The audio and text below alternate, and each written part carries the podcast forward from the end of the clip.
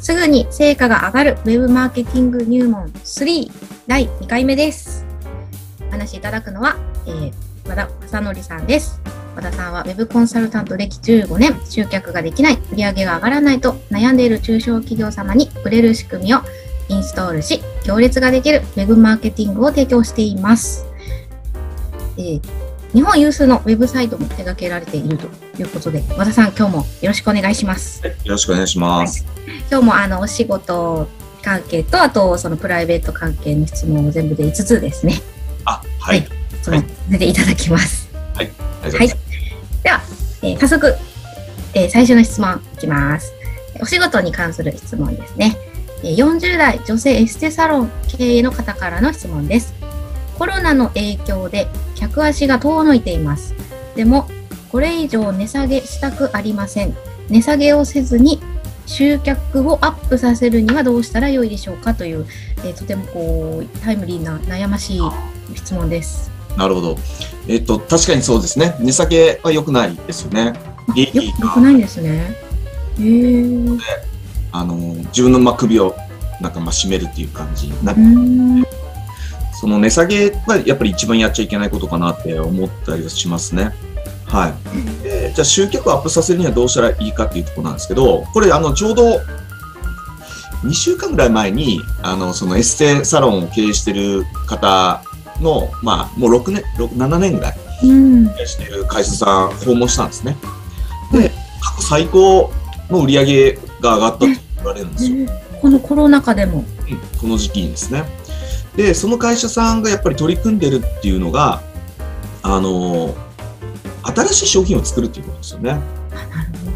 で、あの、女性の、えー女性向けの、えーエステサロンさんなんで、あの、どんな、新しい商品が確かその、美肌、美肌、まあもちろん美肌系とか、あと、脂肪吸引とか、あの、いろいろありますよね。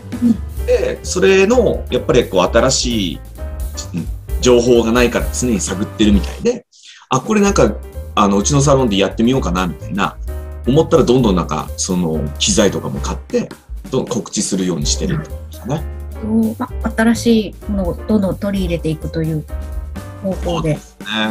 で、商品でもう売れない商品は、どんどんもうやめていくっていうう。ーんうん。逆にですね、値下げしてしまったらどどうどうなるんですかね？値下げしてしまっまたら。客数、客数が増えて、えー、回転、ね、回転率が上がる、上がってるならいいんじゃないですそれはそれで売り上げが上がっていくと思うんですけど、もしそれに応じて、まあ、スタッフさんがこう、大変？そうですね。疲労とかあったり、不満が積も積もったりするようなら、ちょっと考えなきゃいけないですしね。あなるほど。けどやっぱ値下げしちゃうと上げにくくなるっていうこともあるんですかね？そうですね。あとは、やっぱりこれ考え方なんですけど、その、フフックの商品っていうか集客商品として安いやつをあえて出して、そこから関係性を作って、高い商品をやっぱり販売していくっていう手もありあるとは思うんですね。そうですね。一つまあきっかけとしてはい。もともと安いものをはい。なるほど売り上げにつなげていくためにっていうことですね。もともとあるものを値下げするのはあまり良くないと。そうですね。あの、戦略的にやられるなら、まあ、一つ方法としてありかなと思うんですけどね。はい。はい、ありがとうございます。では続いてです。えー30代女性営業職の方です。化粧品会社で営業をしています。自分なりに頑張っているつもりなんですが、なかなか制約に結びつかず、毎月のノルマはいつも未達成です。同期とはかなり差が開いています。えーマニュアル通りにしているんですが、えー何か良いアドバイスをください。ああ、なるほど。です。えーでも化粧品っていいですよね。なんかあの、やっぱりこう、美容なので、うん、そうですね。うん商品だと思うんですよね。で、やっぱりそうなってくると、お友達が少ないんじゃないですかね。あ、なるほど。お友達っていうか、あのー人とやっぱりいっぱい会わないと思うんですね。で、ただ、うんえー売り、売り、なんていうんですか、売りつけるとかいうんじゃなくて、うん人間関係の構築からだと思うんですよね。はい、でそういう面では、たくさんね、その、ただ知ってる、ただなんか人脈があるとかじゃなくて、本当になんかその、なんていうんですかね、いい、いい関係で、やっぱり、で、自分自身も美しくキラキラして、で、この人からだったら買い、なんかその、化粧品買いたいみたいな、思ってもらうことが大事なんじゃないかなと思いますけどね。ほど。まあ、この方のご質問で、まあ、マニュアル通りにはしているんですがってありますけど、まあ、あんまりそこは関係ななさそうっていう感じですかね。そうです。まあ、だから、なんていうかな、自分なりに、あの、なんていうのかな、マニュアル通りにやってもですね、それみんなや多分やってるんだと思う。そうですね。うん、はい。成績を上げていったり、その会社の中での評価もあるんでしょうから、うん、はい。友達を増やしていくっていうのが一番私はいい方法だと思いますけどね。なるほど。その前、それあった時には、そのやっぱ自分からギブしていくこと、ね、うん、私になんかできることありませんか？って、その、まあ、ちょっと言い方見つからないですけど、借りを作るじゃないですけどね。うんうんうん、自分から与えて、なんかこの人のためにできることないかなって、なんかもらってばっかりで悪いなみたいな状態をどれだけたくさんの人に作っていくかっていう。まあ自分から動いていくというそうですね、そうですね。はい。まあ化粧品に限らず保険とかにでも言えることあそうですね。はい、うんまあ営業、まあ、全般というか、はい。業職全般に言えることという感じですね。なんかその、あの、なんていうんですかね。新規を獲得していくっていうのなんか一瞬かっこいいけど、うん明日のその、もう売りつけて終わりみたいなのってあんまり好きじゃなくて。まあそうですね。人間関係の中で信頼が生まれて買っていってもらうっていうのが一番その満足度も高いと思うんですよね。うん。いいものを買ったっていうところで。で、自分自身もいいものを大好きな人たちに買ってもらうみたいな、うん、うん、まあ、そういったマインドであれできるなら本当に友達関係をいっぱい作っていくっていうことがいいと思いますね。うんまずはこうノルマがとか売らなきゃっていうよりもまずはこうつながりをお友達の関係のですね。なるほど。まあ営業の人ってそういうのすごくうまいですからね。振り。うん、そうですね。うんうん。買わないといけない感じになってくる。しょうがないかでもやっぱり、まあ、まあ保険とか、まあ、化粧品もそうですやっぱり信頼できる人から買いたいですね。そうですね。側としては、うんうんうん。今は、はい、物はいっぱい溢れてますからね。うんありがとうございます。では、えー、続いてです。えー、これが、えー、お仕事の最後の質問ですね。20代男性です。弁護士になるために司法試験を受けましたが、また落ちました。これで3回目です。なんだかもうやる気が出ません。頑張っても成果が出ないことってありますよね。和田さんはどんな風に切り抜けていますか？ああ、なるほど。私の弟弁護士なんですよ。え、あ、そうなんですか、はい、あ、初めて知りました。じゃないですかね。弟は。で、弟の、弟、まず弟のパターンなんですけど、弟のパターンは、私から見、兄、兄を私から見たら、勉強好きだな、こうこの人はと思ってましたね。ああ。多分楽しい、まあもちろんその大変だったと思いますよ。なんかその将来に対する不安だったとは思うんですけど、うん、なんかそういったもの感じなかったですね。でもあんまり。なんか勉強好きなんだろうな、昔から。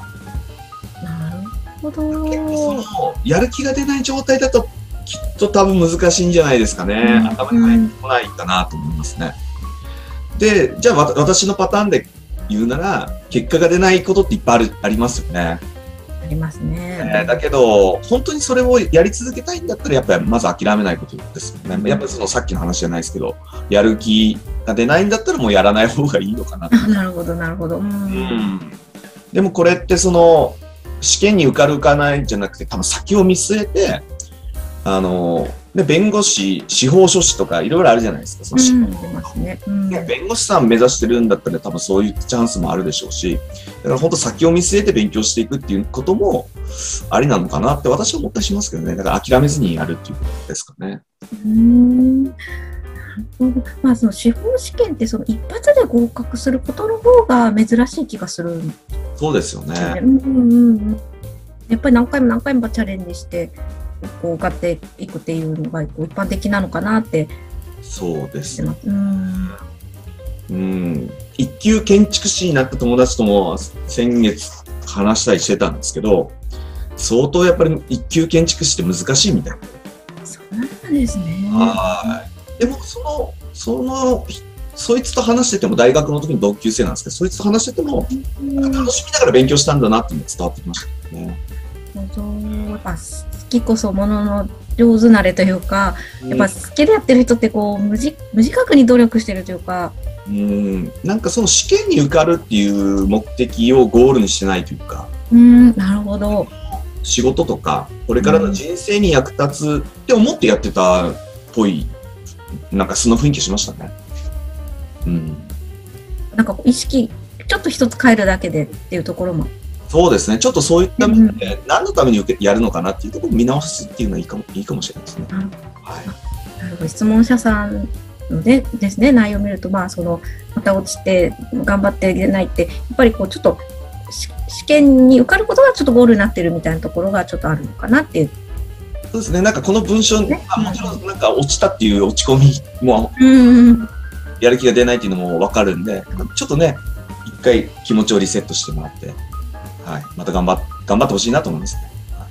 あの、弟見てると、本当にあの、正義感強い、もともとの正義感が強いああ、やっぱし資質みたいなのが。うん資質みたいなのがあるんで、本当になんかたくさんの人に結構、あの、慕われてるというかう、ん。話聞くんですよね。弁護士さんと会って、あの、弁護士会で繋がってるから、あ、和田さんの、和田さんですか？みたいな、弟が。っていう、いい、なんかいい話しか聞かないし、やあ、へえ。っぱりその人生、いい方向にやっぱり行くと思うんで、合格してから、先がですね。はい。え諦めずにですね、うん。頑はい、張ってほしいと思います。はい。ありがとうございます。はいでは、えー続いて2つですね、えー私生活に関する、えー質問です。えーまず1つ目ですね。えー和田さんの人生初めての挫折を教えてください。またどうやって乗り越えましたか？という、まあ、生活というよりなんか、まあ、人生みたいな、人生相談みたいな質問ですが。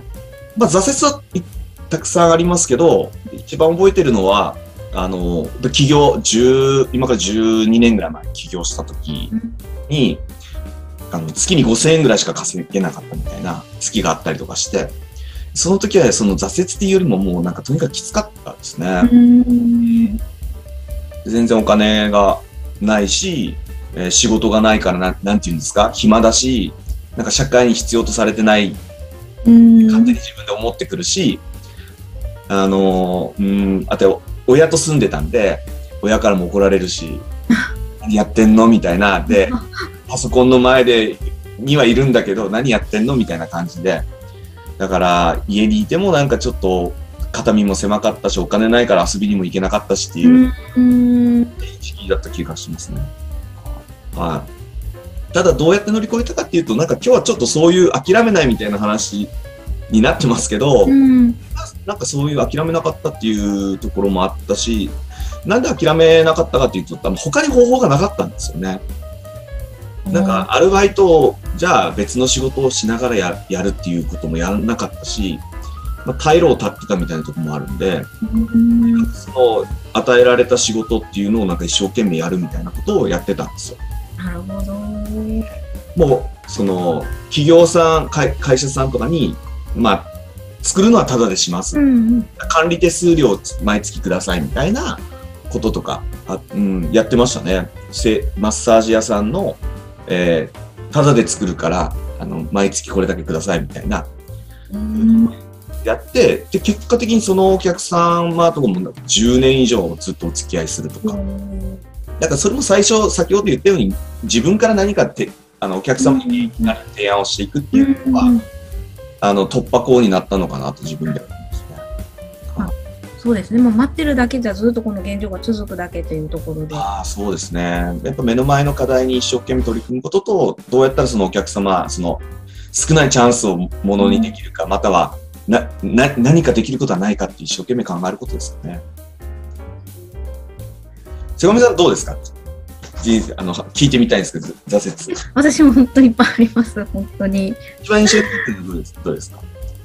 えっと、まあ、私はあの、そ大学卒業してそう教員を目指してた時期があって、でも教員採用試験こう落ちまくったりとかですね。あ はいはい。さっきの話。まあ、倍率がすごくちょっと高いっていうのもああったんですけど、まあ、でも私はですねあのその諦めた口なので 何も言えないんですけど でもでも、諦めもかある意味肝心だと思うんですよ。他にも人生があるっても思ううし。んはい。今の仕事もやっぱり私もそのど独立した時はあの本当に月、ね、あの今よりも収入がもう全然あのなくて本当に独立してよかったのかなとかなんか向いてるのかなとかすごい思う時もすごいあって。はい、えー確かにね。でもとにかくまあなんだろう。あの、うん、私もまあ前前を見てですねそのた退退路を立立ってってというよりまあがむしゃらって感じでしたとにかく。もう何でもするのでなんなんか仕事くださいみたいな感じ。そそんな感じ、うん結構貪欲な感じででしたね。うん振り返ってみると、転機になったのは、その、やっぱりチャレンジだったなと思うんで、うーんこれも最初の話じゃないですけど、新しい商品を作るじゃないですけど、新しいチャンスをどうやって作っていくかみたいなところも、うん今日はなんか共通して言えるのかなと思いますけどね。うん。まあ、こう、なんですかね、こう、今、た退路を立ってやるぞっていう、この、踏ん張る力っていうのも、ものすごくこう、タタイミングかなっていうのもあるんですよね。そうですね。うん世の中的にはスポコンみたいなのって今流行らないかもしれないですけど、まあね、粘り強くやる。うん、諦めないとか、やっぱそういうのも時に大事ですからね。そうですね。うん。はい、ありがとうございます。では、えー最後の質問です。えーお子さんが、えー卒園されたということでおめでとうございます。これからどんな小学校生活を送ってほしいとかありますか？という。ああ、そうですね。なんか、卒園、今度この間卒園式行って、やっぱ感動します？ね。うんセガさんもお子さんもね、そうですねはいで上の子が、はい。いましたけどね。感動、なんていうかな、さ寂しさとね、はい。なんか大きくなったなとか感じますよね。はい。もう、本当に、あの、私も泣くまいと思ってたんですけど、やっぱり、こう、ちょっとうるっときちゃいますね。ますね。また歌がね、そうですね。最後のあの、みんなでこう一緒にこうわーってこう合唱ししてる姿とか見るとですね、ねグッときますよね。はい。そうですね。ど小学校生活、どんな、あ、どんな小学校生活を送ってほしいかっていうことですよね。えっと、どうでしょうね。なんかたの、まあ、楽しんでほしいっていうのがまず一番だうんうんうんうん。なんか昨日、あの、熊本の経営コンサルタント協会の会長さん、元会長さんみたいな人が話。そしたらやっぱりこう3年生から4年生ぐらいで部活が始まった時期とかに、うん。ガラッとなんかねやっぱり人間形成ができていくっていうふうにで、そうですねなんか、なんでしょうね。本当まあ、すくすくとまず成長してほしいっていうところですかね。うん、そうですね。まあ、け健康第一で。うーん、そうですね。なんか、どうでした？その、小学生、瀬上さん自身は小学生って何、何を得られたって思います？小学生ですね。小学生。でも、もう全然お勉強とかじゃじゃないですね、全然。もうなんか、うんうん、勉強とかじゃなくて、うん、もう友達と遊んだりとか、うん、うん、そういう行事が楽しかったとかですね。そうなんですよね。うん覚えてることで勉強とかど、こういう能力つけたなとかじゃないですもんね、小学校の時。ないですね。うん。友達といっぱい遊んだなとか、そうういう、ん、あテレビ、アニメいっぱい見てたなとか、そんな感じですよね。漫画見たなとか。はい。はい。どうです？瀬上さん、なんか、どんな小学校生活を送ってほしいってあります？あ私もやっぱりた楽しくもうあの友達と大事にして楽しくなんか過ごしてほしいなって思いますね。ね。うん。幼馴染とか、その時からの付き合ってる友達っていうのは、やっぱりまた、ね、人生にとってそうですね。うね。ん。うん。友達といっぱい遊んでほしいなっていう感じそうですね。うん。もう勉強はもうななんだろうもうあのそこそこでいいのでそこそこでいいですよ。そこそこでいい自分がなんか好きなものがまた見つかるとかだといいかもしれないですね。そうですね。なんか夢中になれるものとかですね。うんうんうんうん。目標が見つかって、それに向かってやっていってもらえればいいのかな。はい。うんそう思います。ありがとうございます。では、えー最後に、えー今週の、えー和田さんのおすすめの本をご紹介いただきたいと思います。もうこれずいぶん前に出た本なんですけど、2014年なので、今からもう7年ぐらい前に出ら出した、出された本なんですけど、タイトルがパソコン1台で年収1000万円を稼ぐ人の法則っていう本があるんですよ。おで、タイトル自体はまあね、年収1000万稼ぐ法則っていうすごいインパクトのあるタイトルではあるんですけど、これ平賀正彦先生っていう、私があの、すごくお世話になったコンサルタントの先生なんですね。そうなんですね。すごく、そのね、10年ぐらい前にお世話になって、えーこの先生からいろいろ教えてもらったうーん。方が出されてる、まあ、か会員様、この平賀先生の会員さんの人たちの、えーを見て、えーうまくいってる人っていうのはこういう考え方してるよね、みたいなことが書いてある本なんですよ。すごく、うんあ、まあその通りだなって思うことがあって、今でもなんかすごく見返したりするんですよ。特に私今本書いてたりするんで。なんかまあ平賀先生って、なんか、うんすごい文章が上手な方なので、まあなんか書き方とわか。ありまうんす。やっぱりね、結果を出してる人っていうのはこういう人だよね、みたいなことをすごくうん。感じさせてもらえる本一冊ですね。はい。なんか、こういう人におすすめですとか？ありますか？これからウェブコンサルをしたい人とか。お、あ、そうですね。あの、ひ一つだけじゃ、パッて今開いたところでみ、みあの、お話しすると、売り上げを伸ばす人は活動時間の2割を自由な時間に当ててる。お。ところなんですけど、まあ、藤田伝さん、マクドナルドの会長、藤田伝さんが、宇宙の大法則っていう形で、まあ、あの、言ってて、やっぱり2割のそのパレートの法則で、働く割8割で、働かないありは2割とか、なんか、まあ、うん書いてあったりするんですけど、とにかく、まあ、全体の1日の活動時間の中で2割、そうやってその、あの、なんていうんですかね、あの、自分のややりたいこと、やる、あの、ワクワクすることに時間を割いていくと、あの、充実しますよ、みたいな。うまくいってる人はそういうことをやってますよっていうふうに書いてあるんですよね。じゃあ全然こう、予想もしないこう答えとかが載ってるかも、載ってたりとか、目から鱗だったりとか。そうですね、本質的な言葉なんですけど、なんか、まあ、平賀先生、私もどういう人か知ってるし、うーん。がどういう人たちだったかとか、当時とかですね、知ってるんで、もうすごくなんか納得できるというか。うーん。はわかりました。あ、じゃあ最後にもう一回、えっ、と、えっ、と、何でしたっけ？